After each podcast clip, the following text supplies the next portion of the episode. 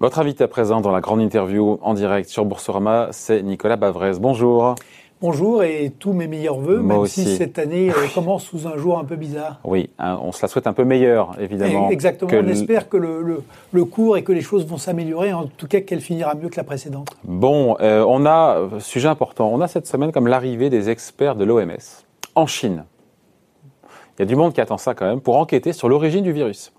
Euh, et donc tout ça commence après-demain. Tout ça commencera jeudi.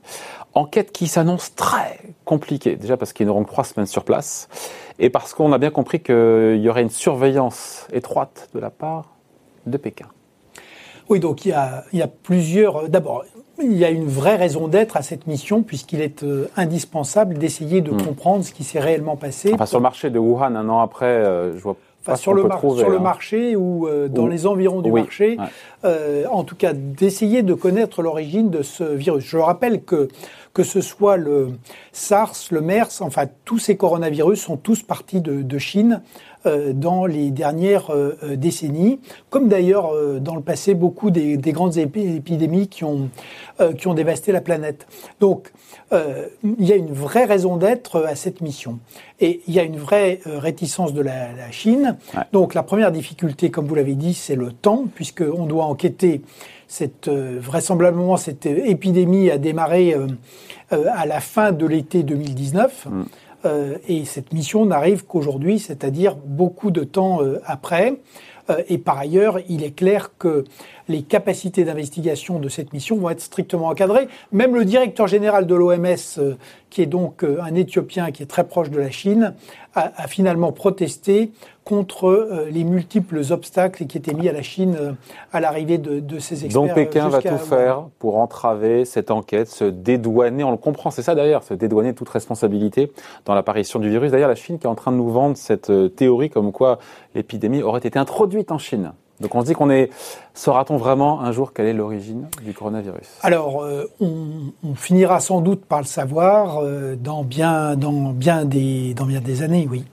Euh, ce qui est important, c'est qu'il va falloir qu'on tienne compte de ce qui s'est passé, c'est-à-dire un peu comme l'ont fait la, la Corée du Sud ou Taïwan, qui, à l'expérience et à la lumière des crises passées, dès le 31 décembre euh, 2019, ont pris des premières mesures précisément parce que euh, ils ont anticipé la capacité de, de mensonge et d'occultation des autorités chinoises.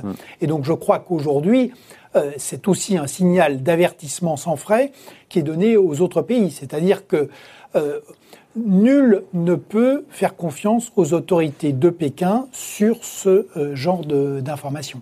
Ouais. Et il faudra évidemment en tenir compte à l'avenir. Ouais. Sachant que l'épidémie, on, l'a dit, a trouvé son épicentre là-bas, en Chine, et pourtant la Chine redémarre avant tout le monde, euh, en premier, et semble même renforcer dans cette crise sanitaire, notamment d'un point de vue économique. Pas eu de récession chez eux, plus 2% l'an dernier de croissance, plus 10 attendu cette année. La, la vie semble avoir repris son cours, notamment, notamment, alors qu'on a, nous, cette deuxième vague, la troisième vague en Europe, aux États-Unis. C'est quand même paradoxal et terrible.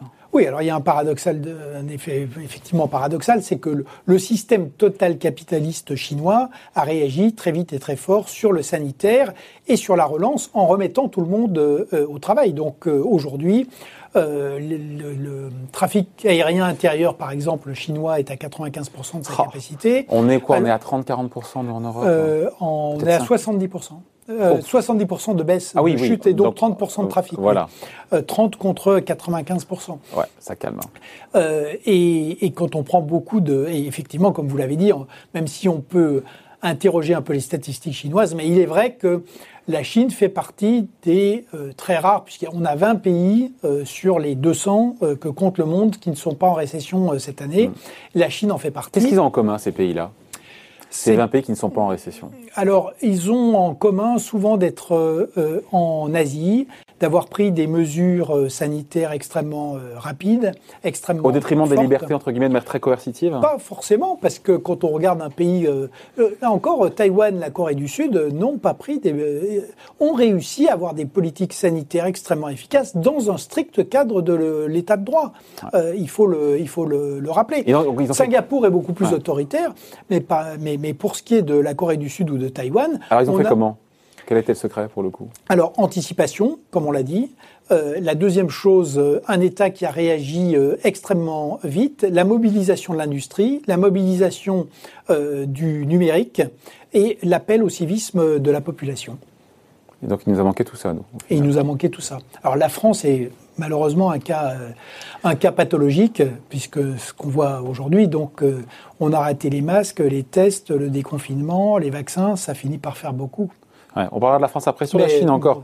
Euh, la Chine, la Chine donc, qui sort économiquement renforcée, mais même si son image peut-être sera durablement altérée ou dégradée. En tout cas, son image s'est détériorée. Ça, c'est une réalité dans le reste du monde. Alors, il y a à la fois l'épidémie, et puis il y, a, il y, a, le fait que euh, ce que vous avez rappelé, par exemple, avec la fable de, de l'introduction euh, du virus depuis l'étranger, par ailleurs, 2020 a été une année de raidissement très fort de la diplomatie chinoise. Je rappelle la reprise en main de Hong Kong, les menaces directes sur Taïwan, la poursuite de l'annexion de la mer de Chine du Sud, les incidents armés avec euh, l'Inde, euh, la colonisation du Bhoutan et euh, le matraquage de l'Australie qui avait eu le malheur de demander une enquête indépendante. Le matraquage de l'Australie, c'est-à-dire ah oui, maintenant quand on, on, reçoit des fonds chinois, on n'a plus le droit de critiquer le pouvoir, c'est ça hein? Exactement. Donc l'Australie a été sanctionnée très fortement sur ses exportations de charbon, euh, de biens agricoles, de, de, de bœuf et de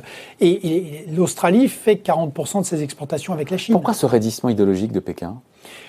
Je pense que c'est précisément la conséquence euh, quand même euh, du, du, du, fait que au départ on a une erreur euh, terrible du régime face à, à, à l'épidémie et que dans, dans, la volonté de l'avoir caché. Voilà et que du coup ce régime a réagi aux capacités de mise en cause par une extrême agressivité. L'autre chose c'est que les Chinois sont euh, rationnel et qu'ils ont bien vu que les États-Unis connaissent un Pearl Harbor sanitaire, l'Europe euh, est en très grande difficulté euh, et que les États, la Chine a aussi décidé de profiter à fond du trou d'air de l'Occident.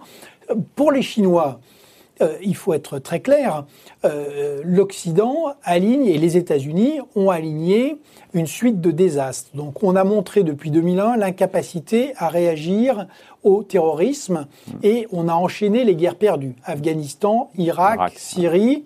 Libye, qui est un désastre stratégique, et maintenant euh, Sahel, qui nous intéresse directement. Deuxièmement, on a montré qu'on n'était plus capable de gérer le capitalisme. Le 2008, c'est une crise américaine. Et l'économie mondiale a été sauvée largement par la Chine à ce moment-là, il faut le reconnaître. Maintenant, normalement, nous avions les, les, systèmes de santé les plus sûrs du monde. Je rappelle que les États-Unis investissent 17% du PIB dans la santé, mm. tout ça pour se retrouver avec 380 000 morts. Alors, les Chinois expliquent qu'ils en ont eu 4 700. C'est sans doute euh, faux, mais même si on met un rapport de 1 à 10, euh, ils sont 1,4 milliard. Et, et mettons qu'il y a eu 40 000 morts côté des États-Unis, on a quand même 332 millions d'Américains et on a perdu plus d'un Américain sur mille dans cette euh, euh, épidémie. Et maintenant, ils font la même chose sur l'environnement euh, en disant, bah, écoutez, on va être vertueux. À non, non, non, Enfin, il y a un vrai objectif. On, sera neutre en carbone en 2060. En 2060. Voilà. Mais euh, derrière, il y a une vraie stratégie là encore. C'est-à-dire que maintenant. Là, on, ne peut que les soutenir là-dessus, de décarboner leur économie à horizon 2060. Absolument. Mais euh, et, et, derrière, simplement, les, les, les, décisions suivent et ils ont décidé un énorme euh, investissement sur le solaire, dont ils pensent qu'il est bien supérieur à l'éolien, et ils comptent sur le solaire et le nucléaire pour remplacer le charbon. Le charbon. Euh, Est-ce que la Chine, justement, avec euh, son capitalisme, comment vous l'appelez? Total capitalisme. Total capitalisme, voilà, certains diront capitalisme sauvage sur fond de dictature, c'est quand même quelque chose d'assez hybride.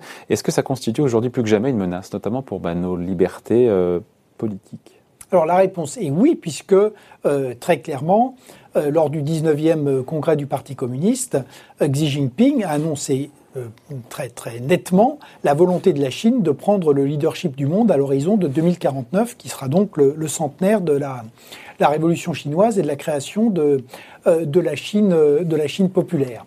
Alors, et derrière, on a une stratégie qui est une stratégie extrêmement cohérente, puisqu'on a renforcement du pouvoir du Parti communiste à l'intérieur, la construction de cette grande muraille maritime pour se protéger des États-Unis, repousser les États-Unis sur la côte est du Pacifique, et surtout une manœuvre d'encerclement de l'Occident par les émergents, avec les nouvelles routes de la soie ou avec la diplomatie euh, sanitaire euh, et, avec l'exportation de ce modèle en Afrique, euh, dans toute une partie de, de l'Asie également. Donc, le, j'allais dire, la stratégie chinoise, elle est parfaitement en place, elle est connue. Le problème aujourd'hui, donc, elle n'a pas encore gagné. Et, la Chine a beaucoup de, talons d'Achille. Le fait qu'elle se referme, elle est moins solide, elle est moins solide que ce qu'elle.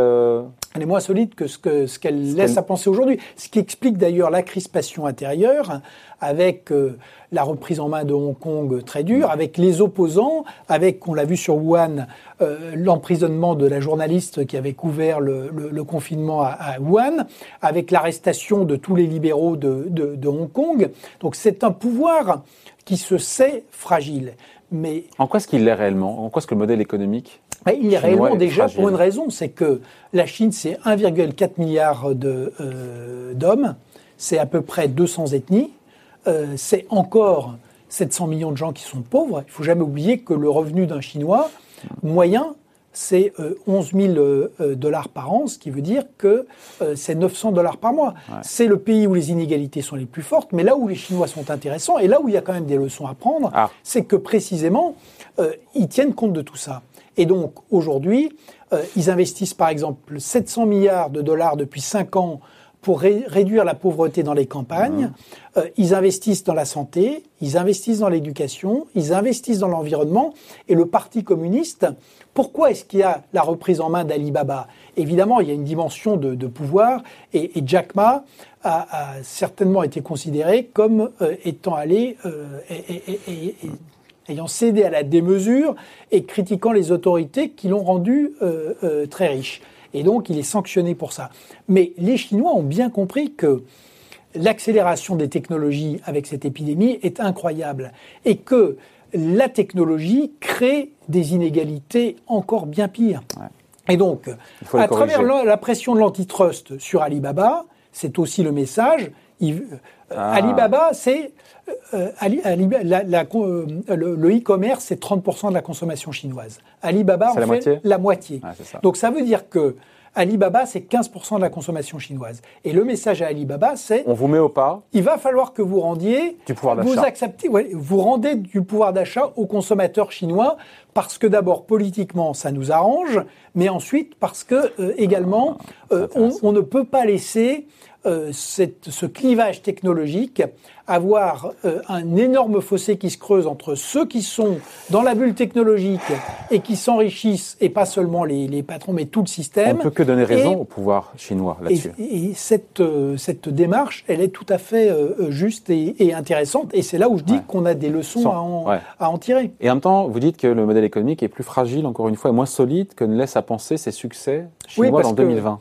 Il y a les inégalités, parce que, et parce qu'il y a deux grands mouvements, j'allais dire, historique qui interroge, euh, c'est quand même la fermeture, euh, c'est maintenant la Chine aux Chinois, et la deuxième évolution, c'est le renforcement du contrôle du Parti communiste sur les universités, sur la recherche, sur les entreprises et sur les entrepreneurs. Donc, est-ce que dans l'économie du 19e, du 21e siècle, qui est une économie de connaissance, d'innovation, est-ce que ça peut à long terme marcher? Il y a une vraie question. Cette si on se si on fait un peu d'histoire, euh, c'était le, célèbre livre de, de, Pomerantz sur le, la grande divergence entre l'Occident et la Chine au XVIIIe.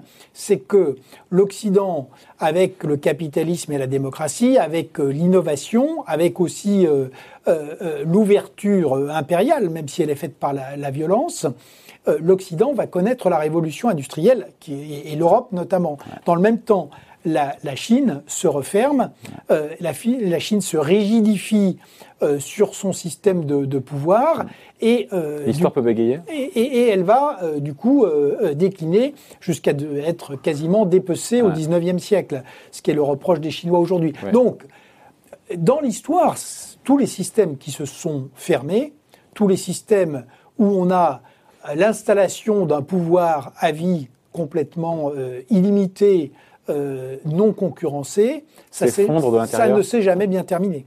Donc aujourd'hui, c'est ça le vrai défi de la Chine, parce que si la Chine fait ça, l'extraordinaire euh, développement de la Chine depuis euh, Deng Xiaoping s'explique aussi par le fait que le pouvoir s'est beaucoup réformé, modifié, que le modèle économique a beaucoup évolué euh, au cours de ces 30 euh, prodigieuses.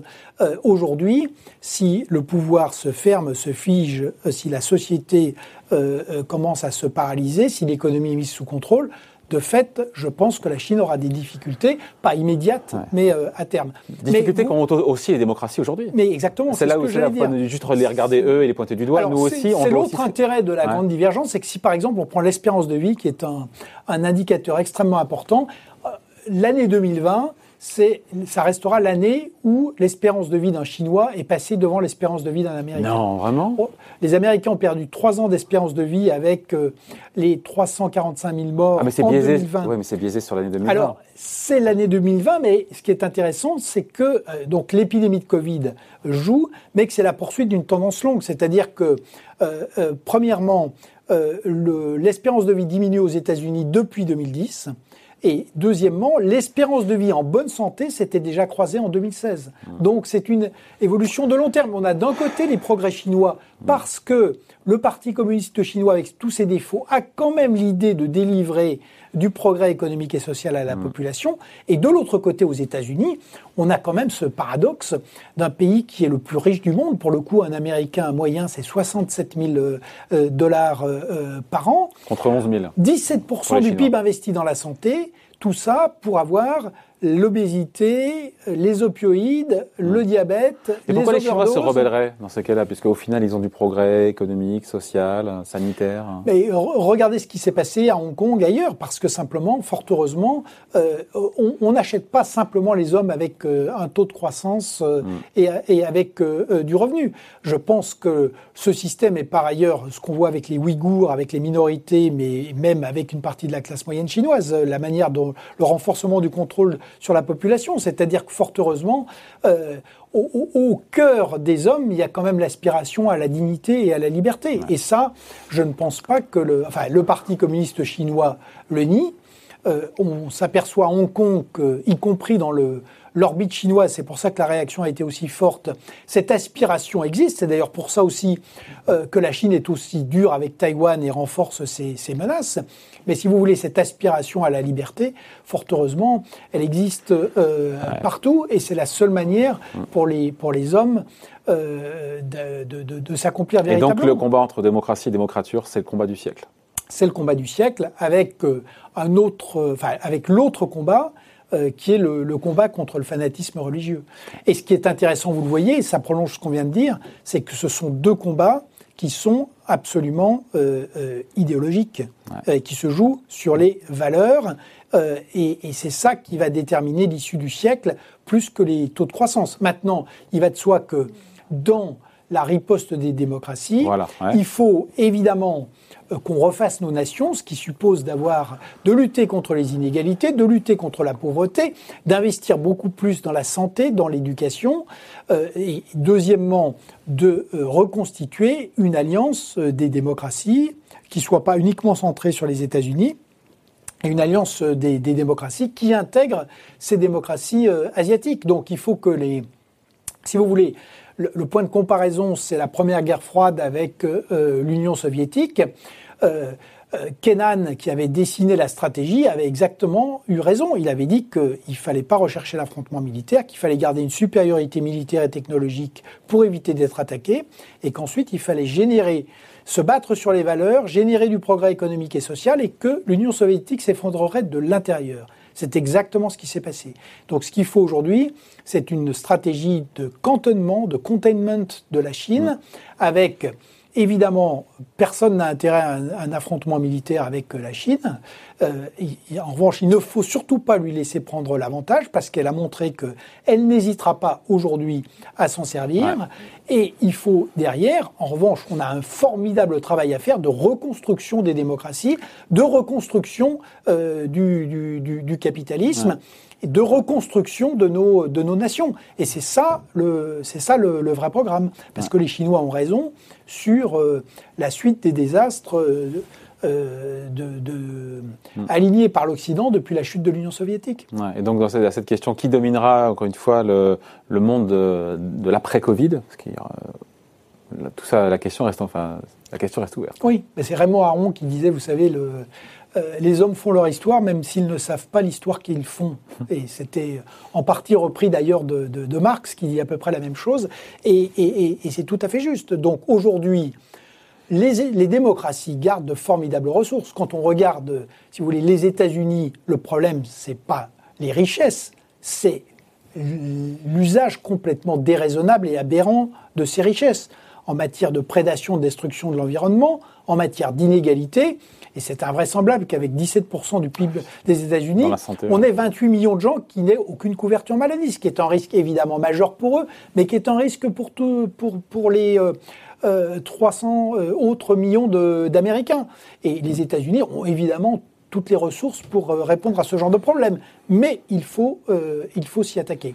Et l'Europe, c'est peut-être la dernière chose, c'est que vous voyez que dans la, la rivalité de ces deux géants, euh, chacun a ses valeurs et ses problèmes, mais il y a une conclusion claire pour les Européens, c'est qu'il faut cesser de dépendre de la Chine pour les biens essentiels et il faut cesser de dépendre des États-Unis pour notre sécurité et la défense de notre liberté. Donc il y a eu des signaux positifs incontestablement en 2020 là-dessus, avec euh, le plan de relance, avec euh, les premières sanctions contre la Turquie et la Biélorussie, avec euh, y compris d'ailleurs la manière dont on, le souligne peu, mais euh, les vaccins, c'est quand même une vraie réussite de l'Europe. Je rappelle qu'il n'y a pas de vaccin français.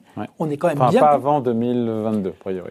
Oui, 21 ou 22, puisque Sanofi a raté sa, sa, campagne et ça nous dit quoi ça quand ah ben, C'est évidemment un, indicateur du déclassement euh, du déclassement français normalement. C'est vrai ça. Bah, on était les leaders mondiaux normalement entre avec Sanofi et, et Pasteur et on est nulle part. Mais vous voyez, euh, l'Europe euh, qu'on accuse souvent, ben, heureusement qu'il y a l'Europe et les Allemands euh, avec lesquels souvent beaucoup de responsables sont peu amènes.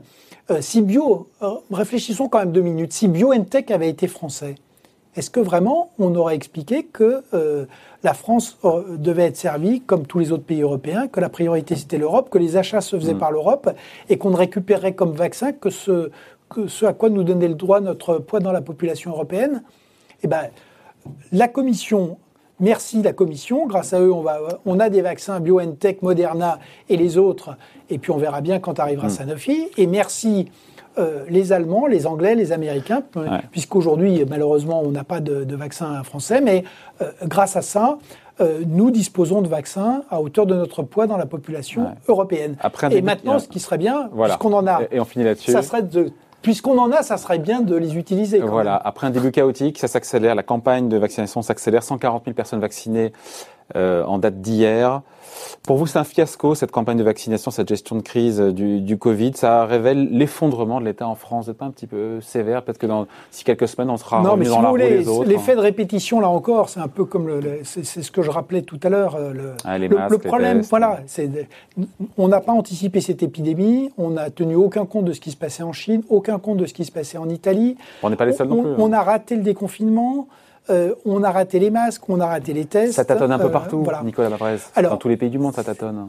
Il y en a qui sont vraiment meilleurs. Ceux qui sont vraiment meilleurs sont très peu nombreux. Euh, je suis le premier. Mais regardez par exemple des pays qui ont lourdement failli sur la gestion de l'épidémie, comme les États-Unis ou le Royaume-Uni, sont des pays qui essayent de se rattraper avec le, vaccin. Vous l'avez rappelé, on a 140 000 personnes vaccinées, sauf que depuis la fin décembre, euh, il arrive 520 000 vaccins par semaine. Donc si on dit qu'il faut garder, comme il y a deux doses, ça veut dire qu'on peut vacciner... Euh, 250 000. voilà, de, 250 euh, à 255 000 personnes par semaine. Pour l'instant, euh, on est à, Donc ça ne va pas. Et derrière, si vous voulez, c'est là où il y a un problème de fond, c'est qu'on voit bien que, euh, évidemment, il y a eu la, stratégie du gouvernement et ils ne se sont pas occupés d'un plan de vaccination, ils ont cherché à faire de la communication pour les anti-vaccins. Donc, euh, ils ont raté la logistique, mais derrière, c'est le problème de l'État, parce que quand on regarde de ces, dérives ou ces erreurs, c'est vraiment répété euh, depuis des décennies, c'est-à-dire que nos dirigeants s'occupent de communication et plus du tout d'action. Que l'État on a des décisions qui sont annoncées, mais il y a un mépris complet pour l'exécution. Personne ne s'occupe de, la logistique.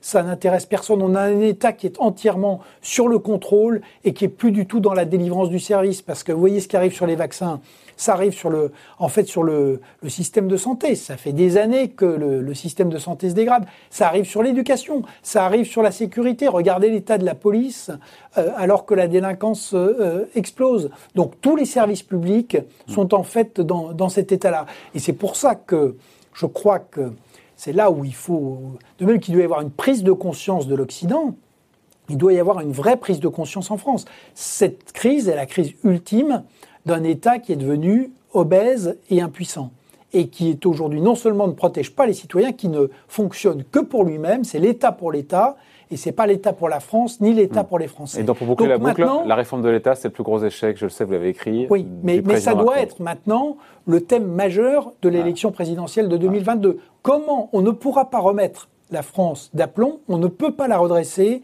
sans réformer l'État. C'est vraiment la clé, comme ça l'a été dans notre, euh, régulièrement dans notre histoire. Donc maintenant, il faut vraiment essayer d'y euh, réfléchir. Ça veut dire faire maigrir? Non, pas, ça se résume pas à ça.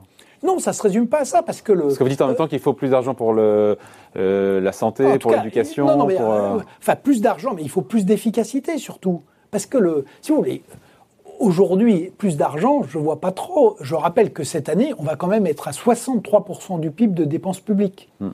Avant l'épidémie, on était déjà à 56, qui est extravagant par rapport aux autres. Donc quand on explique que l'État manque de ressources, là encore c'est faux. Simplement, euh, c'est ce que je rappelais sur le, euh, les États-Unis et la santé, ces ressources sont euh, très très mal utilisées. Donc on ne peut pas mettre 56% du PIB avant épidémie dans des services publics avec l'effondrement de la santé, de l'éducation, de l'ordre public. Donc le problème des moyens doit être posé, mais d'abord le problème euh, des fins de l'organisation, et notamment le fait qu'il faut maintenant avoir une culture de l'exécution de la délivrance du service aux citoyens. C'est-à-dire quoi, la culture de la délivrance du service On finit là-dessus. Ça veut dire la qualité de l'éducation. Ça veut dire la qualité du service de santé. Et même s'il faut que le citoyen paye un peu plus, euh, sinon c'est le système soviétique. Vous saviez, il y a une vieille blague en Union soviétique. Euh, eux, ils font semblant de nous payer et nous, on fait semblant de travailler. Mais c'est la même chose là aujourd'hui. Donc, euh, nous, on fait semblant de, euh, de contribuer, de, tout est soi-disant gratuit, mais le service n'existe pas. Et donc aujourd'hui, c'est vital. Quand on regarde, vous voyez, l'implosion des États-Unis, le principal critère, comme on l'a vu sur l'élection, c'est pas l'appartenance à une communauté, c'est le niveau d'éducation. Plus on est bas dans en éducation, plus on vote Trump, hmm. plus on est, euh, quelle que soit la communauté, le métier, euh, l'endroit sur le territoire. Voilà. Et donc, c'est ça qui, on voit à quel point c'est vital. Donc, on ne peut pas continuer à avoir un système éducatif qui se délite complètement. on le voit dans les classements internationaux d'ailleurs. Voilà. Hein, voilà. Et la santé, même chose. La santé, on avait effectivement un des meilleurs systèmes de santé du monde. On a eu la vérité sur ce qui va aujourd'hui. C'est-à-dire, bah, il est dans le meilleur des cas médiocre. et ben ça, il faut vraiment s'y attaquer. Franchement, euh, on a tous les moyens pour, euh, pour y arriver. Mais ça doit devenir une priorité politique. Une grande cause nationale, au-delà de la politique, si vous voulez. On verra si ça prend lors de l'élection présidentielle de l'année prochaine, 2022. On se reparlera d'ici là, bien sûr. Merci d'avoir été avec nous. Si vous, si vous voulez oui, bien. absolument. Nicolas Bavrez, donc, invité de la grande interview en direct sur Boursorama. Encore une fois, bonne année. Merci et euh, tous mes voeux à, à vous tous. Merci, bye.